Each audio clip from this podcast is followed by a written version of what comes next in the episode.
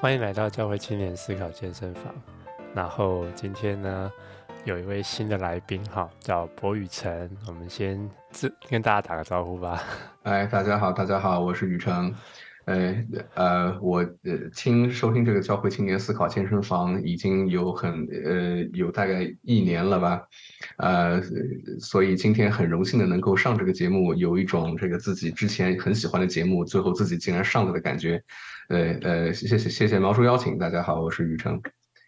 哎，对，宇成是我啊、今年六月见面的认识的一个朋友哈，那非常的兴奋认识他，然后一方面他发现他他是非常有说故事的常才哈，然后他目前在这个杜克大学还在读博士嘛，历史历史研究方面的教会历史，嗯，然后他今年也教课嘛，哈，教了这个 C.S. Lewis 的这个关于他的课程哈，嗯。那个对，其实雨辰待会再多一点自我介绍一下哈。然后，不过其实我其实蛮想要，不知道有没有这个机会啦。就是上上次还知道雨辰有一个特殊的这个记忆哈，就是他非常会模仿哈，所以不知道有没有机会听他模仿一下那个 Stanley Hauerwas 侯活士一下。哦，这个对对对，呃，侯活士他们杜克大学的老师嘛。对，侯活士，对，呃，我呃稍微自吹一下，我有幸成了侯活士教过的最后一个学生。哦，是吧？因为我去杜克的时候，活活是已经快要退休了。呃呃，后来我呃怎么说？呃，三番五次的呃比比较大眼、比较不要脸的去找他，然后后来最终他决定给我开一个 direct study。呃。哦。呃，虽然刚开完不久，疫情爆发，我们这个 direct study 基本上就是上了半节课，就有点草草收场。但是也呃，名义上来说，也算是有幸成为他教过的最后一个学生了，就是正式在课堂上。那么侯博士他呃，他他的口音叫他自称为呃呃美国南方这个砌砖工口音，因为他父亲是呃是盖房子的，是砌砖的，叫 bricklayers。所以他是美国南方砌的砌砖工口音，呃，比如说这个呃，我去呃我去找他的时候，呃，我们上的课是什么现代民族主义与世俗主义的兴起啊什么的，然后他呃他呃他他他他经常就是呃说一些比如嗯呃，呃，while while I think the real issue of of secularism is precisely the privatization of religion. This whole thing is reduced to the private sphere, and I just don't like that at all. That's not Christian witness. 就有有种这样一种感觉。好厉害！你是随便随口记记住的吗？他他讲的内容都还记住？啊，其实他刚才讲的这段话肯定不是 word for word 都记下来的，他肯定是讲过类似的东西，这是他的核心概念之一。我只不过就是把他的口音用讲出来了。啊，厉害厉害，对，真的很有很有天分。呃，那你有没有再多一点自我介绍？你是当初怎么会啊、呃、读历史啊？然后，因为我印象中你是啊、呃、大学才加入信信信主的嘛？哈，嗯，我是在美国读本科的时候信主的，大概是二零一零年的样子。嗯，但是大读大二的时候。呃，本科信主以后呢，就呃，我我其实是在美国福音派教会和福音派机构信主的，所以一定程度上我也算是一个呃中中国基督教和美国基督教混合的产物吧。那么在呃呃美国信主以后，就开始呃呃。呃，加入到当地一些福音派教会呀、啊，然后呃读一些呃这个宗派内部的书籍，然后当初反正呃我呃人们非常推荐给我的就是薛华呀，呃呃然后呃总之我就是在这个葛培里啊、薛华他们那一代的这个思想熏陶之下渐渐长大的。重说一下，就是我当初信主的时候，呃有一个契机，是因为观看到了这个世界上很多的不公义啊。然后就想到，呃，哪一种世界观是这个世界公益的呃来源？呃，可以让可以让我们知道，这个每个人的这个生命真的是非常有价值的。嗯，那么后来我就在基督教世界观中找到了这个答案。呃，人是按照上帝的形象所创造，啊、呃，所以。呃，因因因此，我们每一个人他都的的价值是超越了，比如说 GDP 啊，超越了这个国呃国家政党呃。assign 给我们的价值，我们的价值是真的超越的。但是在这在在在这样一个福音派教会里面待久了以后，哈，我就渐渐发现，呃，我当初的这样一种呃，从理性上和政治上，呃，被吸引进入基督教的这一个方面呢，在福音派教会里面，并不总是很有空间去描述出来。啊、呃，在这呃，在这样教会里面，如如呃，他们大部分谈的都是个人的得救、个人的成圣，那当然也是非常重要。啊、但是我个人就觉得，当他们谈到公共啊政治议题的时候，啊、呃，首先他就不怎么谈嘛，呃呃，如果即便是要谈到的时候，很多时候也带有一种比较浓厚的这个呃福音派右翼的偏见呢。呃，而而且在某些情况下的教，在这样的一，尤其是一些相对比较反智的教会里面待久了以后，就觉得我好像沾染了一种戾气啊，就是对教会外面的世界啊和和非基督教的一些思考啊，就有一种很本能的抵触情绪。呃，就甚至读一些书的时候，就感觉有一种声音在我脑子里说：“说啊？你怎么可以读这种书啊？万一读读完书以后信仰呃薄薄弱了怎么办呢？”呃，那呃。而我正好就就一直是有有呼召，也不知是是怎么有这个呼召的，但反正从我信主第一天起，我就一直记得有这样一个呼召，要用自己的也这个权权益，就是这个理就理性去认识神，去学习上帝的荣耀。可能在这样的环境下，我就自然而然的会去思考，呃，为什么这个呃福音派教会会对外面的思考、外面的世界有这样一个比较防御性的、抵触性的情绪。嗯，我打断一下，这个是在那个 InterVarsity 吧？就是你在这个啊北美北美的福音派，而不是华人所谓的不是华人教会嘛？对不对？对，我是在 InterVarsity 信主的。呃，所以他们也有这种所谓比较右翼啊福音派，因为我对我来说，我印象中他们好像稍微比较开放一点。对，其实 InterVarsity 在北美一众福音派机构中，应该应该是相对理性上最开放，呃，在社社会问题上，呃，可以说比比较比较平均的一个一一个机构了。呃，当初这个黑人平权运动刚开始的时候，InterVarsity 是最早的一个主主动邀请一些黑人平权的这个运动中的一些牧师和领袖来他们的这个年会上分享信息的。啊，甚甚至信息中还会包括一些对于这个系统性种族歧视的呃批判性反思。这在当时很多更加保守的这个宗派里面，你提到系统性种族歧视，就已经是一个叫叫叫什么左派的字眼。对对对，就是那个 alarm word，就是你在这样的机构里面就不大能提这种事情。对。所以，InterVarsity 整体来说是很呃很有开放包容心态的。我也很呃欣慰能够进入这样一个学生团体中。呃，不过虽然就是整整体上是如此，但是各个 InterVarsity 的分支那就呃风格就各自迥异了。那我可能我属的那个 InterVarsity 分支相对来讲有一些这样的倾向吧。呃，而且其实我加入那那个 InterVarsity 以后，很快他就。呃，很不幸，因为种种原因就没有再能继续了，呃，所以后来我的这种思想的继承，其实很多是从后来我参加的福音派教会中继承。哦，OK，嗯，了解，对，是。所以薛华、葛培利这些就会就是师祖啊，祖师爷，对对对对，对，是对，OK，对。我当然了，我是很呃也也很感谢那样一段时光，因为它让我真的意识到，就是很多在在政治上说的一些话，可能非常呃不不是很公益啊，或者不是很呃有爱的人，其实私下生活中是非常有爱，非常呃为为主摆上的。呃，真的认识他们以后，呃，他们对于呃我啊，对于移民，会对于国际学生，其实也都非常好，很愿意开放自家。所以我的问题意识呢，就不是说啊，为什么这么一批人都很坏，而是说为什么就是为为为什么他们的一些道德在个人层面如此的强大，但是一旦到了政治层面，好像就不再讲一样。对，然后从这个地方开始思考，就能就带出很多历史问题了吧？就是说，宗派历史上为什么是这个样子等等，他呃在什么样的呃情况下啊呃呃产生了这样一种心态等等。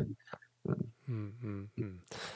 有机会我们再听听看你怎么后来在杜克读历史的。不过今天因为你讲到这一段，就我觉得就很切合我们这个书的开场啊，因为因为你刚刚讲到你是从一个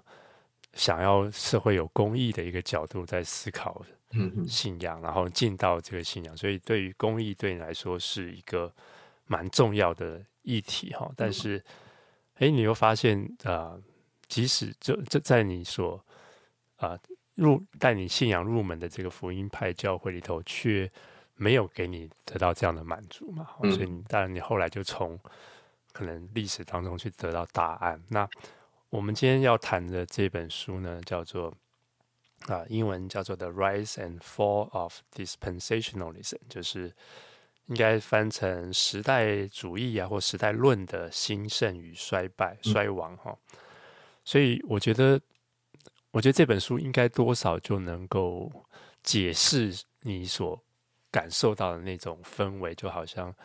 啊、呃，你刚刚讲说个人虔诚，嗯哼，个人金钱很很不错，非常高尚，嗯，但是碰到政治层面，好像就有另外一个，好像进到另外一个世界，嗯哼。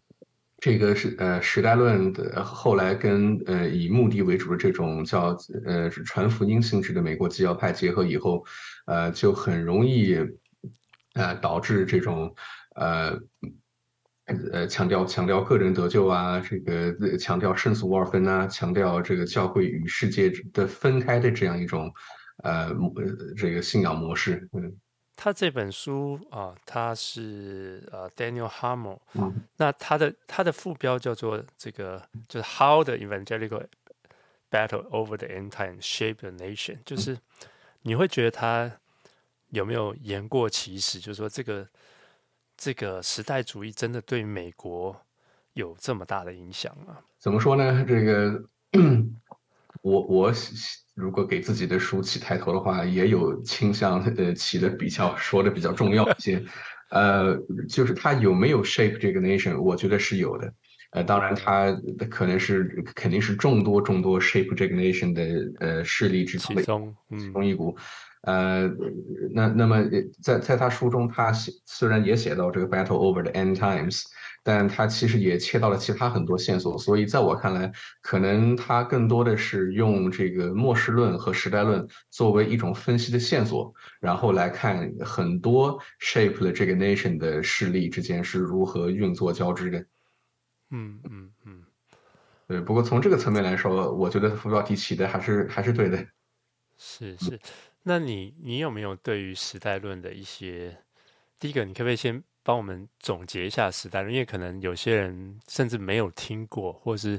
可能听过，他还不不见得了解它是什么啊。这个对，呃，是其实我自己 小时候也没怎么听说过时代论，都是后来信主多年以后，呃，遇到别人才说啊，原来当初时代论对很多人的这个信主经历影响那么大哈。对，简单的。呃，最基本的定义应该也是最成熟的定义，应该就是斯科夫，呃，他在他的斯科夫圣经中所列出来的，就是他把呃这个是上帝的救恩历史，呃，大致划分成七个时代，嗯，啊、呃，各个时代有个呃有有呃有它特定的开始，有一个很大的事件标志它的结束，呃，以及它指向未来的一个新的时代。呃，大致说，呃，大致分一下，就是这个，呃，一一呃一开始，呃，呃，人们是一个这个无辜的这这个无罪的时代，呃，然后是这个呃呃基于良心的时代，然后是在呃在地上这个拥有权事情权柄的时代，然后是呃被呃得到这个未来弥赛亚的承诺的时代，然后就是呃律法的时代。呃基呃基本上就是这呃这个呃四呃基基基基本上就是呃大卫的国度那一边，然后最后是这个恩典的时代，也就是新约的时代，然后那么最后还有一个将来的时代呢，就是呃这个耶稣再来的时代，啊、那么我们今天就活在这个恩典的时代之中，啊、但是我很多人认为我们离耶稣再来的时代已经不远了。呃，所以他是把圣经的叙事分成了这么几个叫 dispensation 嘛，就是一个呃一一一一个时代区间，嗯，呃，那么与与此相关的其他的一些呃带来的教导，就比如说，嗯、呃，他一般有极强的这个呃圣俗二分的观念，啊、呃，就是说这个呃呃地上的这个事情往往也遵遵循一套逻辑，但是在上帝看来，这个地上确实按照时代分成这个样子的，呃，然后它有极强的这个新旧约和以色列和教会之间的分呃呃呃分别。呃，因为时代论它，你想旧约属于这个律法时代，新约属于恩典时代。如果我们很简单的说的话，那么它倾向于把旧约和新约，就是律法和恩典分得比较开。啊、呃，那有些时候甚至导致一些人，比如呃达比啊和和和 Scofield，导致一些人说这个以色列和教会啊、呃、有两种不同的得救的渠道。就是以色列，他们是按照他们的律法的这个渠道得救的，而教会是依靠上帝的恩典得救，呃，这个当然是比较夸张的一个呃说法。所以后来很多时代论的人支持这个以色列复国运动，也是有这样一个原因。嗯嗯，然后最后呢，就是说，呃，最后可能也是跟。大部分平信徒接触最多的一点，就是他们一般强调这个叫呃叫我们会背题嘛，呃尤尤其是在美国，他们更加强调灾前背题，而且强调任何背题在任何时候都可能发生。呃，我所知道的身边有不少基督徒，当初其实都是在小时候听到背题的这个教导之后，呃，就就就因为不想被落下，被提走了之后，所以就决志信主的。你说的是外国人还是？呃，外外国人、外国人、华人都有。哦，是吗？对对对。OK，哇，嗯嗯，对，其实我觉得。刚刚听到两个哈，一个就是那个二分性哈，他把我觉得它是一个读经的框架哎，其实它背后就是一种你怎么理解圣经，然后它它有一种很强烈的二分二元性这样子，对，把时代切得很清楚，然后把以色列跟教会，把恩典跟律法切分，然后包括不知不觉也把圣俗给给二分了，对对对，对，那我觉得这一块是待会。或许我们可以再聊，因为我觉得这个这个影响还是蛮大的。对，因为这个时代论它并不一定非要呃跟基要派走到一起去，呃，但是在美国，它最后最终的确跟基要派走到一起了。嗯，呃，很大一个原因就是因为它和基要派其实都有这这这这种绝对的胜俗二分呢，绝对的这个内外分别，就教会内和教会外之间的分别。啊、呃，是对，然后呃，时代论的这个书中也说，虽然达比本人呃其实不是很呃欣赏这个基要派的读经方式，但是基要派的读经方式的确跟时代论呃可以整合的比较紧密，就是说呃这个以经解经，当然以经解经是好的，是也可以是好的了，但是他们比较极端，就是说呃呃不承认任何圣经之外的学术呃传统和贡献。就只用其他的圣经经文来解释已有的圣经经文，那么呃，其实时代论就是很注重这一点的，因为他们在预测这个一个时代什么时候什么时候结束，下一个时代什么时候到来的时候，他们会大量的使用这个但以理书啊，这个呃以赛亚书中对未来时间的预言。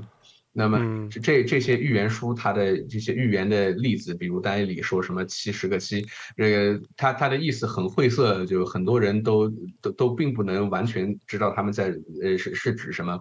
呃，但是时代论的人，他们就呃可以说对这样一种预言有一种很强的自信吧，呃嗯。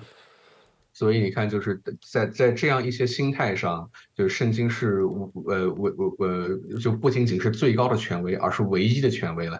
呃那那么对呃这个自自身传统外部的一些呃这个呃呃理性基础的排斥，其实跟基要派是比较像的。嗯嗯嗯，所以可以这么说，这种对于。圣经字面的解读，然后对于世世界上发生一些事件，然后提出那种很多预言性的这种呃声称啊，然后啊这个事件就是代表什么什么，这个是不是也某种程度就是整个时代论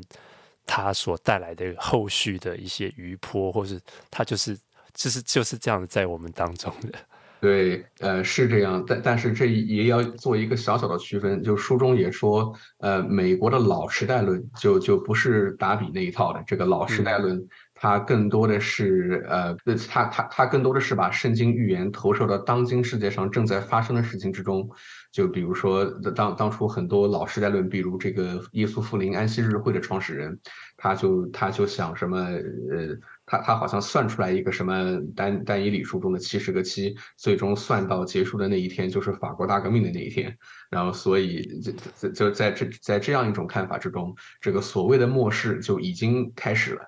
呃，但是新时代论，也就是我们今天这个书中所主要谈的时代论，它更注重于它它其实不是太愿意把圣经中的这些呃这个事情跟世界历史上具体的事情对应的。呃，说实话，他们也不是对世界历史也不是特别感兴趣，呃，他们更多所愿意做的是把当今世界上发生的一些事情解读为一个预表，就是末世将来的一个预表。嗯，呃，所以其实他们相对不是说很多，就这件事情代表但以理的预言就到这儿，而是说，你看这种事情的发生就表示，呃，耶稣快来了，对，末世中的一个事情要快来了，他的眼睛是在未来的，嗯。是是，这就感觉跟我这个小时候成长的经历是比较像的哦，就是，哎，发生不管是发生什么地震、天灾啦，什么什么，哎，就是哎，耶稣快来了，然后我们要做好准备，然后赶快去传福音。我所谓的这种救生艇神学，就是 世界世界快要，就像不管是他有没有提灾前被提或什么，会，但是就是在那个好像觉得耶稣来。呃，快要来了，然后我们要赶快准备好，然后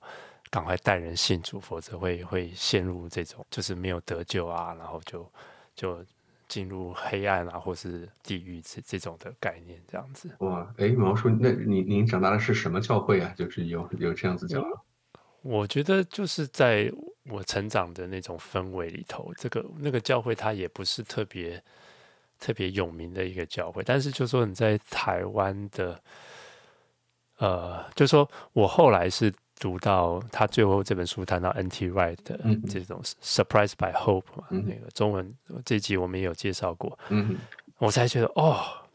啊、呃，我们是完全是 另外一条思路在思考基督教的一种一种就是一一种是国度从天上降降下来，另外一种是我们赶快要带人上天堂的这种。就我觉得是两条其实相当不同的进路，这样子。对、嗯，所以你看这，这这这也是时代论给美国基督教打下的一个烙很大的烙印啊，就是呃美美国的基督教如何从天堂降下来，尤其是降到美国，变成了这个美国不是天堂，我们要脱离美国进天堂。嗯，这个思维转变其实是时代论给美国基督教带来的一个很大的影响。是是，哎，这个这个要听你来讲一下哈。那这个，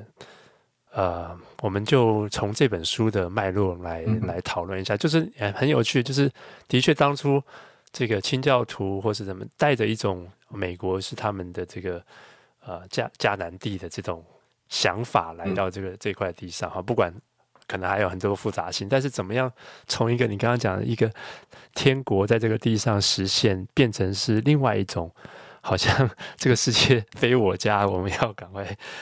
赶快离开。世界非我家，赶快脱离它。呃这个呃，那那呃，那这个主要的改变呃，也就是美国内战之后，呃，嗯、而这正好也是达比的时代论初次进入美国的时候，所以这这个书中所说的这个时代论进入美国的第一个阶段，应该就是这样一个阶段，就是一八六零到到八零那一阵子。一一一一一八六零到九零那一阵子，呃，那么呃，当时呃，我我们你毛叔你说的不错，就是之前的清教徒，呃，往往都带有一种建立山上之城的这样一种理想。这个山上之城这个意象，就是当年清教徒温斯洛普先提出来的。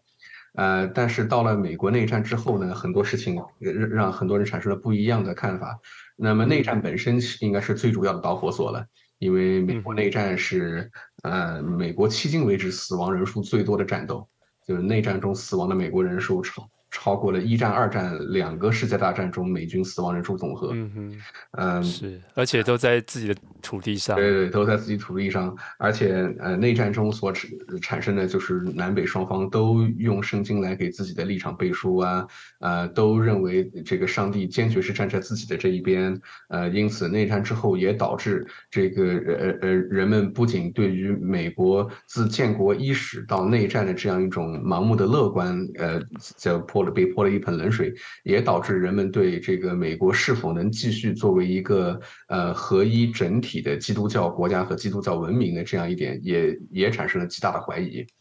呃，事实上，Mark Mark No 说内战很可能是这个美国社会世俗化的第一个种子，就最最最早的一个种子之一。对，呃，那呃，同时内战之后，紧接着这个在内战结束没几年，呃，好像就是内战结束的呃那一年，达尔文的物种起源就被发表，然后介绍进了美国，然后来自呃德国呃高等学府的一些这个高等圣经批判呐，呃，这这些也开始呃陆续被介绍进美国的神学院和大学之中。呃，所以呃各方面呃考虑这个呃内呃内战的血腥啊，呃我外来势力的影响啊，呃新的思想对传统基督教世界观的削弱啊等等，啊、呃、就呃可以说让很多美国人意识到这呃开始对美国产生一种悲观情绪。嗯嗯嗯嗯，然后就在这个悲观情绪产生之时。达比的时代论，呃，这这这个开始进入美国，并且被美国很多人吸收的，呃，就是很积极。他达比他本来是一位呃英国人嘛，那他应该是所谓的我们所谓的弟兄会。嗯，你可不可以呃多介绍一下他的这个？因为这本书就是基本上讲说达比应该算是这个时代论的一个起源嘛，哦。那就是我们刚刚谈到说，美国这个环境让这个时代论，美国这种悲观的情绪氛围，让时代论有一个滋养的空间。嗯，但是那那到底达比他为什么会有这个特殊起特殊的理论？因为这个时代论其实在也是算是一个新创的理论哈。对对。就是他书中把时代论的源头追溯到达比这边。哦，我后来发现很多人叫他达密，哎，其实我也达密对达密，呃，就我就说达达密吧，就是他他把时代论追溯到达密这边，其实也是说得通的，因为呃最呃最早提出一个比较系统性的时代论的呃人，应该就是他了。那么他他他本人是呃呃爱尔兰人。啊，是是是属于这个英国那边的，是呃呃呃英英国那个部分的爱尔兰，呃他他其其实在英国出生，但是后来在在爱尔兰牧会，那么他其呃呃他其实一直对这个建制的英国圣公会非常不满。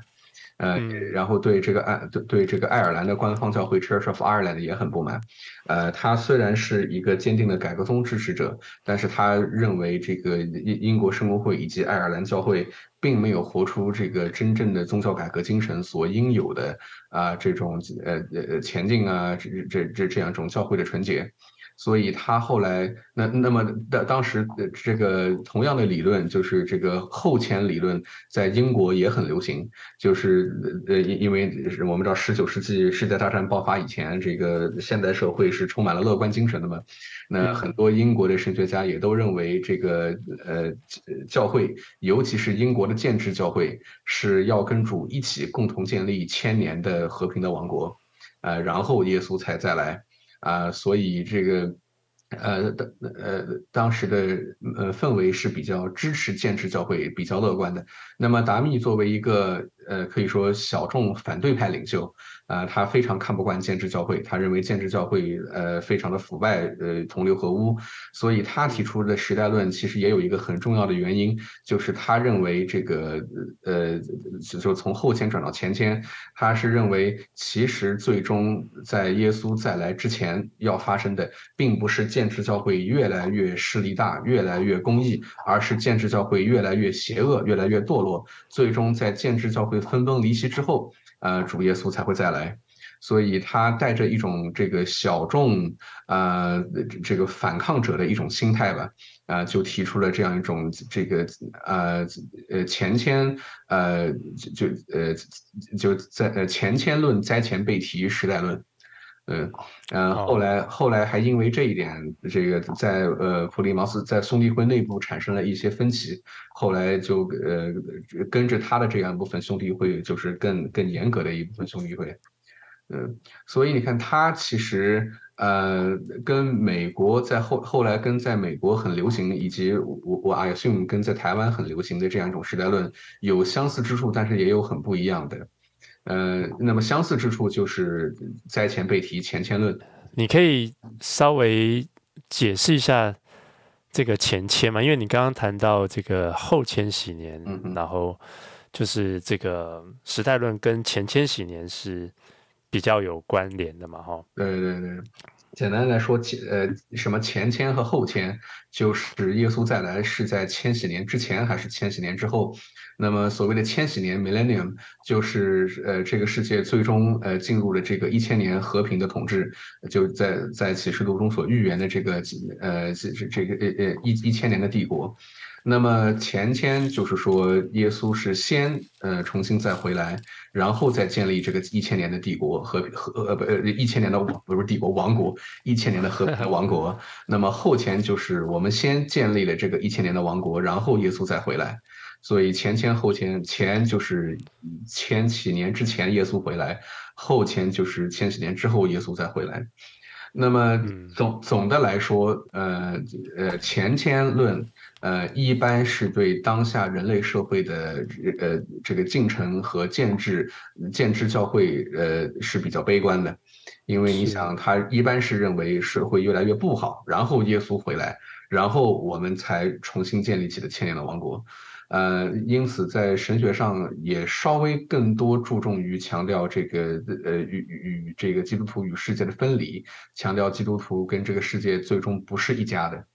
那么后天论，呃，相对来讲，对这个世界的进程、对人类文明的进程和对建制社呃教会和机构信心就更大一些。呃，他认为我们人呃有一定的可能是在这个当下地球上建立一个公义的社会，然后再把这个地球当成礼物一样献给这个再来的耶稣。啊、呃，呃，大致是这样。然后呃，如果再加上背题呢？那就是我们人是呃，有些人会认为某些基督徒会在耶稣这个最终降临之前就先被提出去，然后在云中与耶稣相见。这一段的经文来源基本上来自于帖帖撒罗尼迦是呃前书中提提到了一个，就是这个信徒也要在云中与主相见。呃，那么呃呃被提就是某一些信徒有一天就是突然的就消失了，啊、呃，然后就就先与耶稣相见了。呃，那么这个背题呢也分几种，就是灾前背题，就是呃在在呃末世时候的一个就是四十二个月的大型逼迫嘛，就是这些信徒是在逼迫之前就先与主相见呢，还是灾后背题，就是我们基督徒要共同经历逼迫，然后才在云中跟主相见。当然后来还有什么灾中背题啊、多次背题啊种种种种说法，但是几个最大的呃这这个 camp 就是灾前背题还是灾后被提。嗯啊，好复杂、啊。嗯，然后相对来讲，你你可以你可以理解吧，就是灾前被提更适合一种这个非常急迫的这个呃宣教策略，就是说你你呃你呃，如果你不想这个跟这个世界一起陷入苦海的话，那脱离这个世界的罪恶，就是要在呃就是信主，然后你就被灾前被提了。那相对来讲呢，灾后被提会更加呃承认这个基督徒跟这个世界还是呃有有同甘共苦的，对。嗯，所以灾后被提、灾前被提都是前签吗？啊，对，这个呃这个也也不一定，呃，但是、哦、也不一定，对，但但是我觉得大部分讲被提的还是前谦比较多一些。嗯，OK OK，呀，我觉得这个。呃，有点头有点昏哦，没关系没关系。不过我想说，其实呃，我觉得在我自己常从成长背景也是常常听到这种背题哈，那可能我们有机会也会谈说，其实啊、呃，这个所谓达密哈，它其实也是影响尼托生哈，然后尼尼托生也是影响中国教会、台湾教会一个非常重要的一位人物哈，所以这段历史我们肯定也是要来再来挖掘一下哈，到底这些这些影响到底是怎么怎么过来，但是。刚才你也讲到这个传福音的迫切性嘛，然后刚才我们也有谈到说那种好像啊、呃、有一种对于政治参与或者对于这个公共事务的一种冷漠感哈，或是觉得对，那到底这个刚才我们可能说的说从达达密哈他他的这个原来的这个时代论哈，到美国这种悲观的情绪当中发酵之后，那他怎么变成了一个全民运动呢？就是，然后我知道他书中有谈到穆迪，也是我们比较熟悉的这个人物哦。对对，这个那穆迪他又怎么样去让这个建长，让这个 idea 能够发酵，然后能够成为好像美国全民的这个宗教了？对，就是我觉得，呃，把时代论变成一个全民运动，目的是功不可没的。哦，在在我看来，穆呃穆迪可能是第一个把这个时代论，呃，以一种平信徒都能懂的方式介绍给了大量的美国人。那么，呃，那那穆迪本人是一个非常有恩赐的布道家。呃，他不仅口才，呃呃呃呃口才非常好，这个讲道非常动容，呃，并且他也呃开创了很多这个我们一直沿用至今的这样一种呃呃传福音的形式，呃，比如这个每呃每年让大家开开着车子，当时当年还是坐着马车去他的这个营会场所参加大型集会啊。然后在里面提的呃，一一连一一连一周甚至十十几天左右的连续的讲道布道，让大家达到一种属灵上非常呃这个兴奋的状态啊。然后这个讲呃主要讲员配上四讲员，然后配上专属的这个呃这个这个音乐人啊，呃专门有这个负责音音乐敬拜啊等等，把把布道会办成一场就就是高质量的音乐会啊，就是很很多这些模式，呃不说目的发明的吧。起码是他应用的比较非常纯熟的人之一哈，那么穆迪跟时代论之间的关系就比呃就就很有意思，因为呃这个最早一一些接受时代论的人，呃如果我们把穆迪虽然不是最早，但是我们也不能把它算成算算成其中一员，就这些接受时代论的人其实是呃其实从时代论中看到了对他们当时这样一种呃。呃，传福音施工很重要的意义，呃，其中一个呃很大很大的原因就是，呃，当时正值内战结束后不久，呃，内战结束之后，呃，对穆迪这样的人来说，他呃首要的呃 priority 吧，就是重建这个呃呃南北双方正在被撕裂的这样一种情绪，呃，尤其是以白人为呃呃白人教会宗派内部的撕裂。所以，对于目的来说，呃，就是呃，因因为当时在你你可以想象，对于这样一种教会里面或者淫会的听众里面，大概这个支持北方的和支持南方的听众就各占各半的这样一种情况。你要是真的想说这个，我就认为奴隶制是不对的，呃，南南南方输了活该，那南方的人就不听你了。但是你要说奴隶制也也也也没有什么太太太大问题了，那北方的人也就不听你了。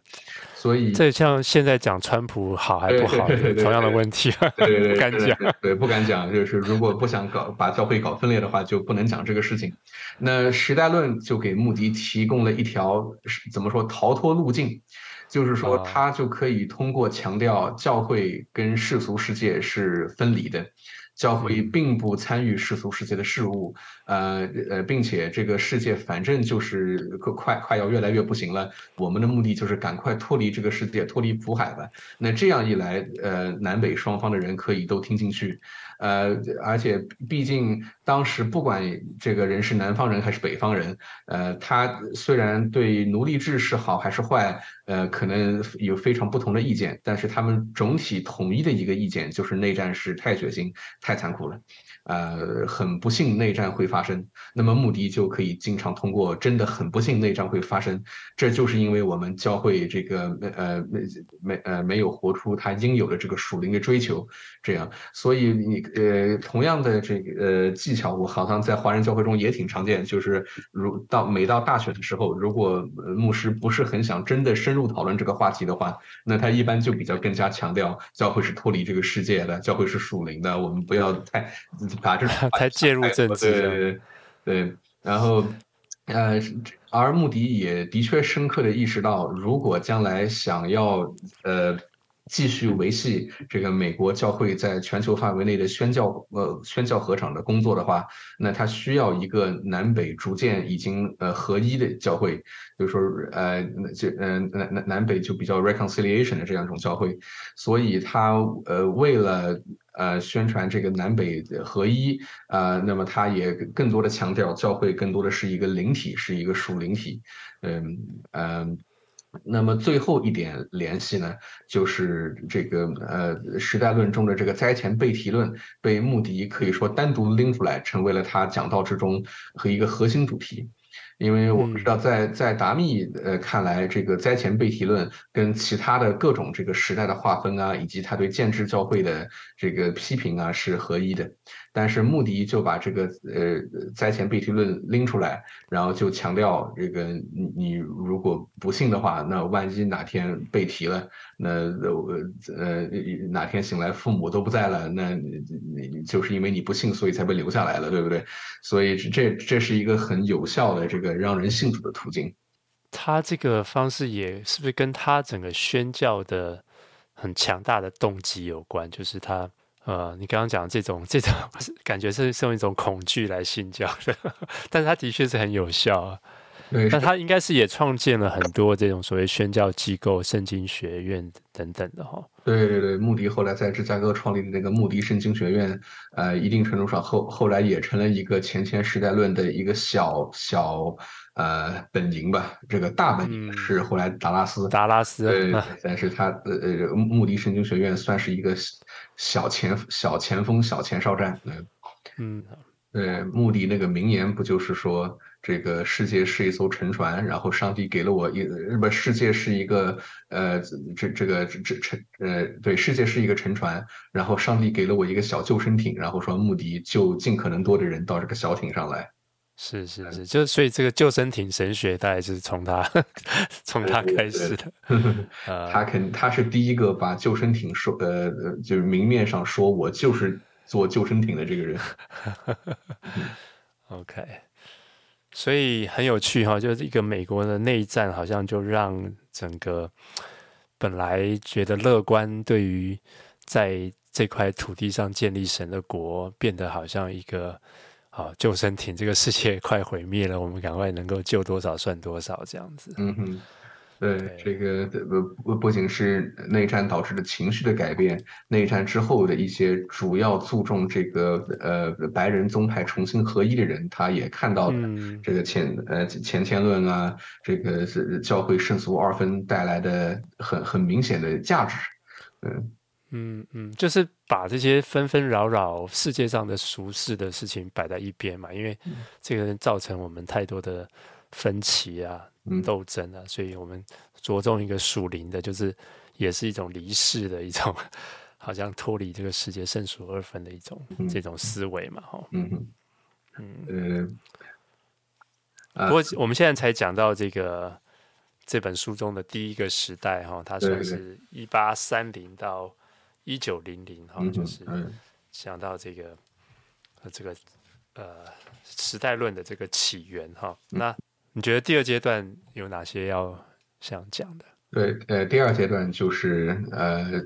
呃随着就是时代论跟美国基要派之间的紧密结合啊，呃以以以及一些分裂。时代论跟基要派之间并不一定结合的很紧密。但是，的确，在当时那个年代，他们之间的相似是大过不同的。我是觉得，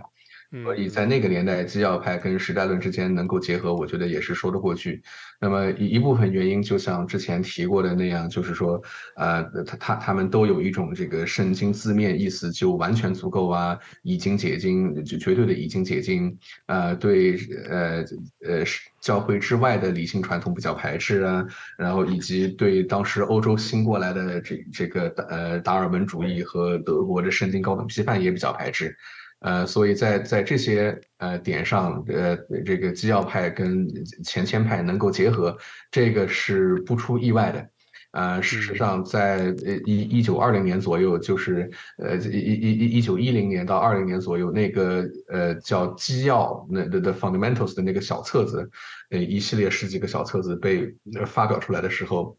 那个事那个事件基本上代表着美国基要派正式成型，呃，在那个小册子的编纂人里面，基本上绝大部分都是都是前前时代论者，呃，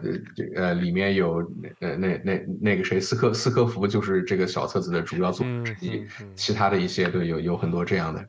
呃，然后。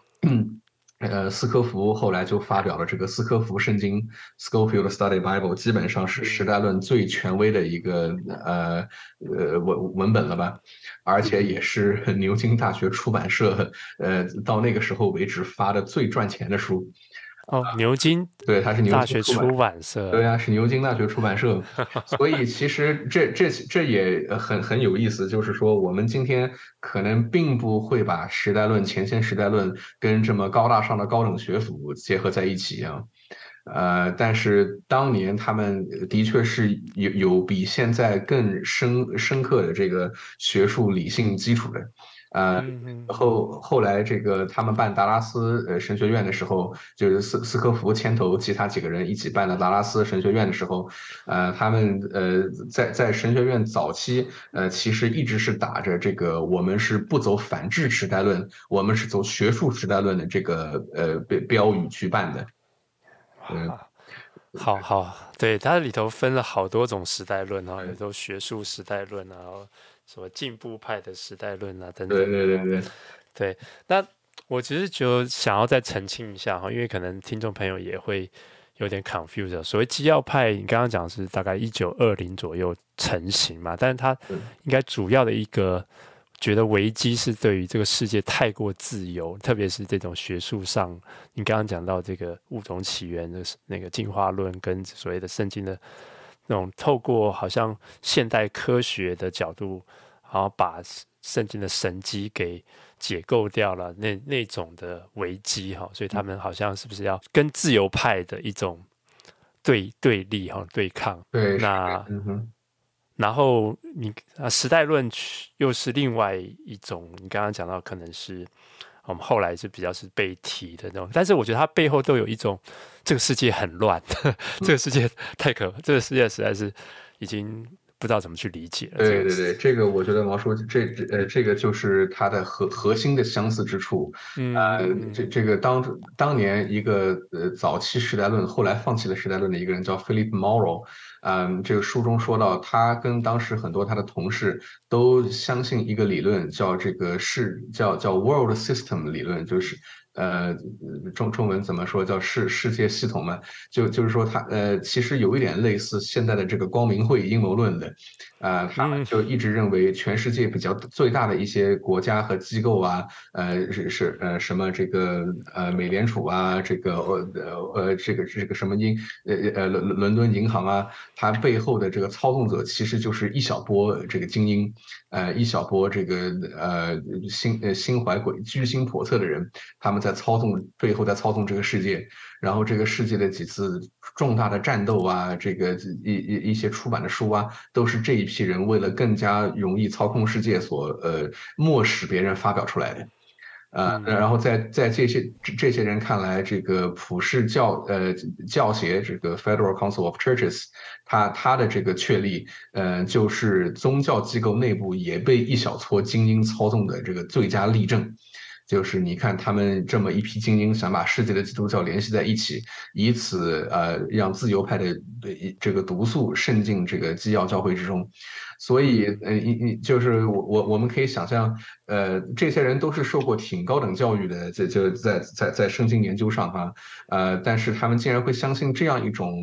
有点像阴谋论一样的理论，我觉得其实可以反映出就是当时的很多人对于世界上对于世界的事物以及世界一些最大的建制机构是非常不信任的，所以呃。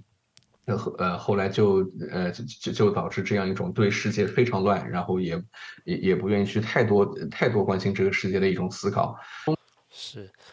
你要不要讲一下那个葛培理？就是他们是比较可能是我华人听众会稍微熟悉一点的。呃，对葛葛培理对于时代论就是是比较复杂的关系，你你也可以从葛培理的身上看出，当时一批新的福音派想从时代论的这样一种更限制性的这个呃呃这个限制中脱离出来。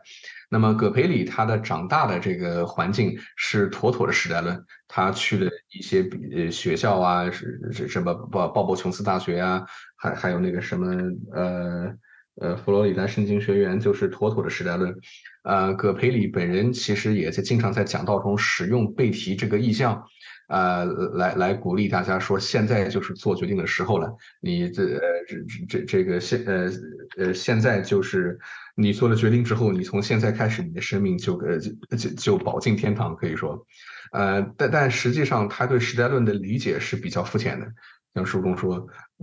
嗯、呃，而且。他也并没有继承这个呃呃达密呃书中的那样一种什么非常极端的圣俗二分呐，这个以色列和这个教会之间的二分呐，或者旧约新约之间的二分呢，所以他其实还是嗯有点像穆迪啊，就是把时代论主要是作为一个传福音的手段，而不是继承这一整个这个呃呃理理理性的系统，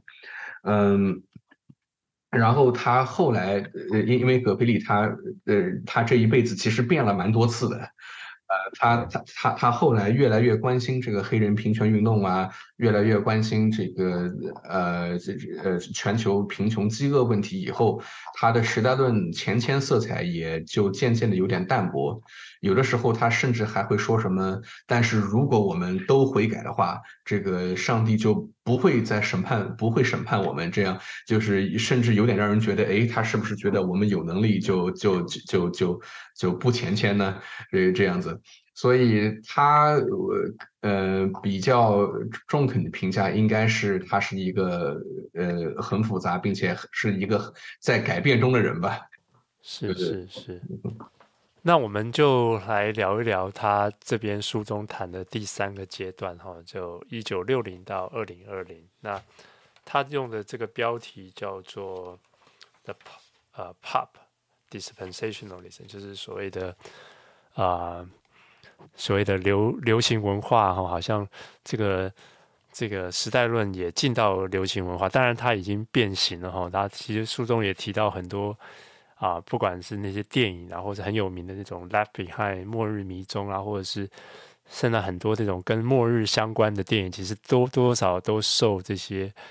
这个时代论的这种影响哈、就是哎，地球的人呢，嗯，在一个什么危机一下，然后一半的人就就不见了或什么的。嗯，那但是他同时又谈到，就是这个时候在学术上啊，也是他的啊时代论在。衰弱的一个情情况嘛，哈，那你可不可以这个阶段有一些更？对，这其实是一个挺呃呃挺复杂的问题，嗯、呃，而在书中说，就是流行文化越来越高峰，它的学术上反而就越来越没落，嗯、呃，那么我我其实不是很呃。就是我我我我不是很清楚作者是不是认为他是因为在流行文化上达到了高峰，嗯、所以才学术上没落的。呃，作者我觉得也没有明确把这两者之间的联系讲出来，可能更多的是就是他呃更更多的是这两者就是同时发生了两种趋势吧。那么在学术上的没落，我就就在在流行文化上的高峰，这个我觉得其实还是蛮容易看到的哈。就七九年，Hal Lindsey 不是写了那个 The Late Great Planet Earth。这这本书有应该有翻译成中文吧？好像叫《那日子》啊，作者是何林希。对，可能更有名是那个末末日迷踪的那个小那个小说嘛？还是什么？啊，对对对对对，The The The Left Behind，对，就是有有有小小说呢，小说呢，电影呢，啊，基本上就呃成为了这个呃。怎么说？呃，是呃，成为了时代论在大众文化中的很呃很很有名的进进路。呃，而且是他他说，其实呃，如果我们看这个漫威电影的话，呃呃，这个 Thanos 打个响指，灭霸打个响指，其实也是借用了很多这个呃呃末世的这样一种 image。呃，美国其实一直不缺这个末世灾难片嘛，对吧？那可可以说，这个末世的这样一种思考是一直打在美国人的烙印之中的。呃，当然，这个所所谓的呃末世，呃呃也也不一定非要是前瞻时代论带来的这个结果。呃，因为他这这即即便是当年清教徒的时候，他们也经常用末世来说事情，所以这这这这个末世的意识也不一定是从这边来的。呃，但是跟呃跟这个嗯。呃呃，是呃，跟这呃，他们在大众文化中不断增加的人气相比，呃，他们的这个学术上的确是更加没落，这个我觉得是是无可厚非的。那么这方面作者也给出了一些呃分析，为什么一定程度上跟他们进入大众文化也是有关系的，因为呃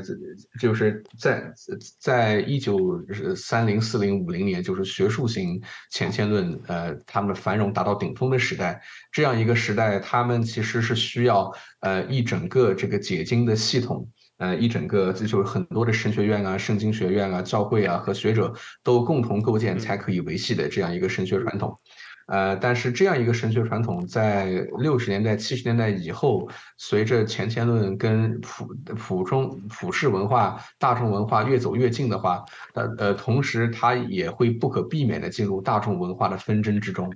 呃，然后六十年代文化战争兴起，然后七十年代堕胎法兴起，这个呃呃同性呃让同性恋婚姻成为了成为了议题，然后呃越战之后呃对吧？就是呃总总的来说是一批新的呃文化议题裹挟了大量的美国教会和神学院。那么在在面对这样一种新的文化议题的时候，美国教会和神学院可能就更需要通过，就是我是否在这个新的文化战争中站保守派还是自由派来界定自己的地位，而不是说我是站前天还是后天，呃，来来来来来界定自己的地位了，呃，对，而在在在这样一种情况下，就是呃。和呃很多这个前前时代论者内部的一些裂痕，在文化战争的冲击之下也显现的很明显，就导致时代论内部的人也就越来越怎么说，内呃后院失火吧，就有点这感觉。所以可以这么说，就外在的环境已经改变了哈，这、嗯、到底是不是时代论，可能不是大家也不是那么 care 了，就是对于所面对的危机，那个完全好像转变了哈、嗯，然后。像又没有那种目的那种人物，好像可以 好那个可能基督教的那种氛围又更加的薄弱了，所以世俗化可能对那些人来说更加的严重，所以他没有那种人可以去整合那种好像宣教或是动员的，又包括这个时代论自己本身也也有不同的争论嘛，哈，所以就变得好像越来越衰弱，是可以这样理解吗？对对对，就是葛培理，呃，能算是一个有有点像穆迪的一个人物，呃，但是他就是因因为教牧环境变了，这个时代问的问题也变了，他就他他自己要不要把时代论搬出来，这也就是另外一个问题了，呃，就我其实我我纵观整书，我们我我有一个很明显的印象，就是时代论真的也是时代的产物，它分它分割了时代，但分割了时代，但是它也是时代的产物。呃，就是在在在那样一个时代，教会面临的最主要的挑战就是新的进化论啊，新的圣经解经学啊，新的对于圣经本身的权威的批判呢。那么在这样一种面临这样一种挑战的时候，呃，时代论其实是一种既能够维系极强的这个理性传统，又能够坚持比较保守的一种圣经解经的一种方式。呃，我们今天可能呃并并没有把时代论认为是有极强的理性传统，但当年的确是的，因为你想，这个斯科夫是是改革宗的，这个时代论早期的一些大佬，其实很多都是呃以研究圣经著称的这个改革宗或者公理会的成员。呃，和或或或者长老会的成员，然后如果我们看斯科夫圣经背后那个什么时代的图表的话，你会发现这个图表看的其实它复杂之程度，呃，跟很多这个个呃当当时高精尖这个科学图表是有的一拼的，呃，就是这这个线拉过来到那个线，这个这个大的小的这个两个聚到一块儿去，那个后来分到一块儿去，就是它它是它它其实呃。呃，他非常强调这个圣经预言的精确性，就是他认为圣经真的是可以像科学一样，像数字一样，就像一个公式一样演化出每一个时代到什么地步的，所以他就是就很很有这个二十世纪初感，就这么说。所以你可以理解为什么对那样一个时代的人来说，时代论它有独特的吸引力。但但是到了六七十年代，美国面临的社会问题已经是不一样的了。就是虽然圣经的权威，这个达尔文进化论等等，它依然是这个呃呃依依依然是教会面临的很大的挑战。但是更大的一个挑战就是如何面对堕胎，如何面对同性恋婚姻，如何面对这个呃基督徒在美国社会上渐渐流失的这个政治力量，如何夺回这个呃社会政治力量。那么在这样一个呃运动之中，比较最呃最走最前面的几个带领人，比如说薛华就是一个。他书中说，那呃对这样这样的人来说，他其实是很不欣赏时代论的，呃，因为他他他他其实并不想走一个非常极端的圣族沃尔分或者教会跟世界的脱离，他反而是想要教会重新在世界上有更多的影响力，有更有有更多的政治权威。呃，然后这个福音呃福音派左就是左翼右翼角逐白宫的时候，在这样一种问题意识之下，呃，这个时代论其实的市场就很有限了。感觉这个钟摆又摆回到另外一端哈，就是所谓的右翼的又想要把这个美国建立成这个上帝的国度哈。在 上知识，对对对，很有意思吧？就是所以你看，就是为什么薛华这么一批人，他们其实呃他呃最经常提到的这个理想的美国，并不是这个时代论型的目的的美国，而是清教徒的美国。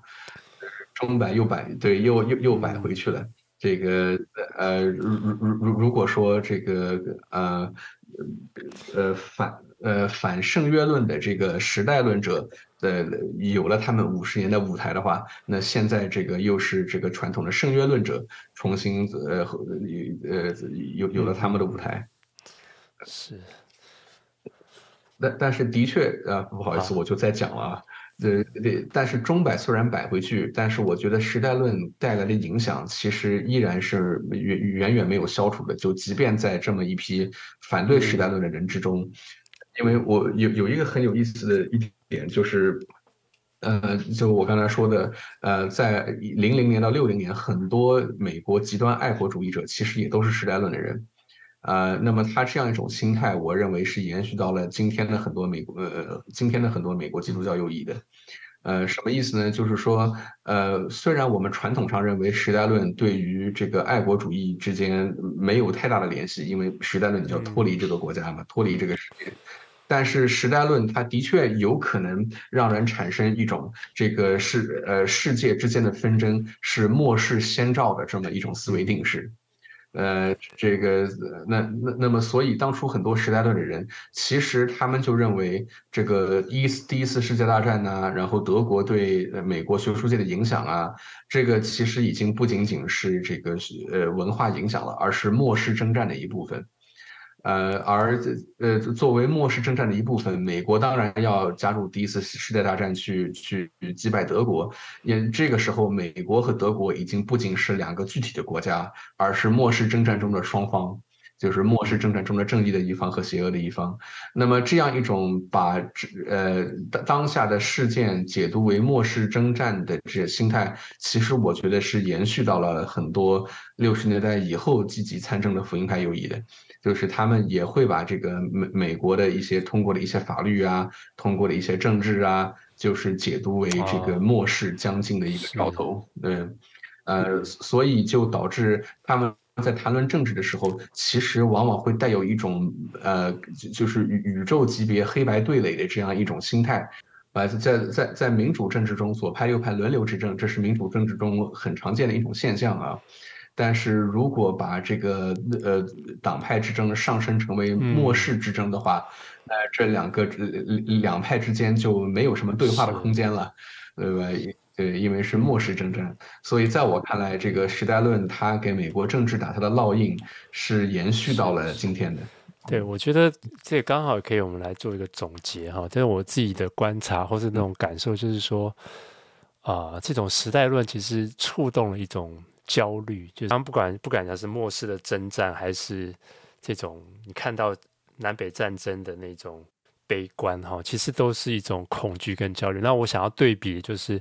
莫特曼讲的那种盼望神学，然后像 Wolf 啊，他们这种把啊启启示录的新天新地当做是一个盼望。当然，其实我觉得这个盼望就要去更多去谈，就是它其实跟乐观也不不等于乐观哈。那个盼望跟乐观是不同的。对，所以我觉得我们好像都在那种悲观跟乐观这这个钟摆当中，但是。像莫特曼讲这种盼望神学，我觉得就是一个好像另外一种另外一种可能性哈，跟跟赖特他们 NTY 讲的那种终末论，我觉得也是我自己比较欣赏的啦。那就说这个这个的确就是说，假如我们都在这种好像很焦虑啊，然后世界。快要毁灭，或世界很混乱，然后我们现在要成为一个圣战的这个 这个代表人的话，我觉得这样子心态就跟那个基督教信仰是还是有一段距离的哈。毕竟那个如果是保罗他们强调的这种盼望啦、爱啦、这种喜乐啦，那好像跟这种好像以恐惧跟焦虑作为基底的这种信仰，我觉得还是。有一个蛮大的距离的，对啊，对，就是我我我也是想到了这一点，在在读的时候，就是说，呃呃呃，我我们能否在这样一种呃盲目的乐观和自信和盲目的恐惧和悲观之中寻找出一条。呃，更成熟的道路吧，因为理理想情况下，基督徒就是我我们知道是呃这个呃上帝最终会再来，这个世界也最终会会呃会会被重会被重塑，呃最终最大的权柄肯定是在上帝手里的，但是这个权柄同时当下又不见得在某个具体的领导人或者具体的教会的手中，所以就就就是说，呃就就像毛叔你说的一样，以及像莫特曼说的一样，就是如何带着。带呃带带着一种更成熟的盼望去看待这个世界和看待自己的生活吧，就是呃如因因为如果我们的盼望更深厚，呃更更更更深厚更成熟的话，那它既不会导致我们被对当下的事情就特别的悲观，也不会导致我们对当下的事情特别盲目的乐观。我觉得，嗯，是，对，而是带着盼望，然后参与在。就说像新的这种赖特他们讲的参与在神的国度的，他讲到 build for the kingdom 啊，就是不是不是创造那个国度，而是为了那个国度而而摆上啊。当然就是这这背后是一个所谓的终末论、末世论的一个一个不同的典范转移啊。对我来说，嗯。是是的，是的，就是这个对，这这这这点毛叔点的很很很有启发性。对，就是说为为为了这样一个国度摆上，但是也并不见得非要在当下就实现这样一个国度，就意识到当下世界的堕落和人的罪，呃，但同时也意识到这个国度的希望一直是一直是存在的。对，所以就像那个赖赖德讲的这种，在这种 already but not yet 这种张力当中，哦，就是好像你很难很简单的做一种二二元的划分哦，特别是把自己画成圣，然后外面画成俗，我觉得这是可能基督徒最容易，或当代基督徒比较容易走进去的一个陷阱啊。好，今天非常啊，这个。这本书还可以聊很多很多细节哈，但是我们时间的关系，是啊，非常谢谢雨辰来跟我们分享这本书，然后我们希望还有很多机会再听到他来跟我们讲讲故事哈。啊，谢谢，好，谢谢雨辰，啊，谢谢，对，谢谢毛叔，很荣幸嗯能够参与教会青年思考健身房，对，也期待以后呃跟更多的合作，嗯，好。那我们就跟大家说再见，好，好，好，拜拜。